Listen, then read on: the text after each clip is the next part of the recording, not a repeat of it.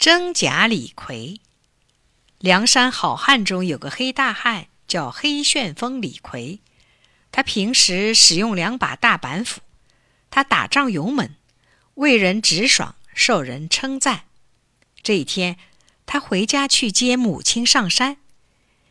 梁山上的头领怕他下山闹事，不让他带板斧，只许他带一把朴刀防身。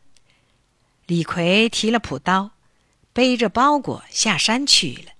他走呀走，走到一个小树林边，忽然从树后跳出一个强盗，拦住他的去路。那强盗涂得满脸墨黑，手拿两把板斧，大声喊道：“我是梁山好汉黑旋风李逵，快把银子留下！”李逵大吼一声：“胡说！”我就是李逵，说着，他举刀向强盗砍去。强盗真名叫李鬼，他见遇到了真李逵，吓得转身就逃。李逵赶上去，朝他腿上刺了一刀，李鬼噗的摔倒在地。李逵夺过他的板斧，问：“你为什么冒充我的名字？”强盗说：“你本领大。”别人一听说我是李逵，就不敢动了。李逵一听，火冒三丈，说：“你竟敢借我的名字干坏事儿，我非杀了你不可！”李鬼连连磕头，哀求说：“爷爷饶命，爷爷饶命！我家里还有八十岁的老娘要我照顾呢。”李逵一听，心软了，他想：“我回家就是接娘的。”怎能不管别人的娘呢？于是他拿出十两银子，对李鬼说：“拿去，以后不准再做强盗了。”李鬼又是磕头又是称谢，这才一拐一拐的走了。李逵继续赶路。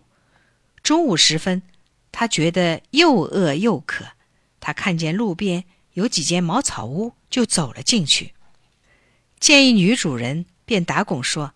大嫂，请卖点酒饭我吃好吗？说着，拿出了银子。那女人其实就是李鬼的老婆。她一见白花花的银子，忙一口答应：“可以，可以。”说着，便去淘米做饭。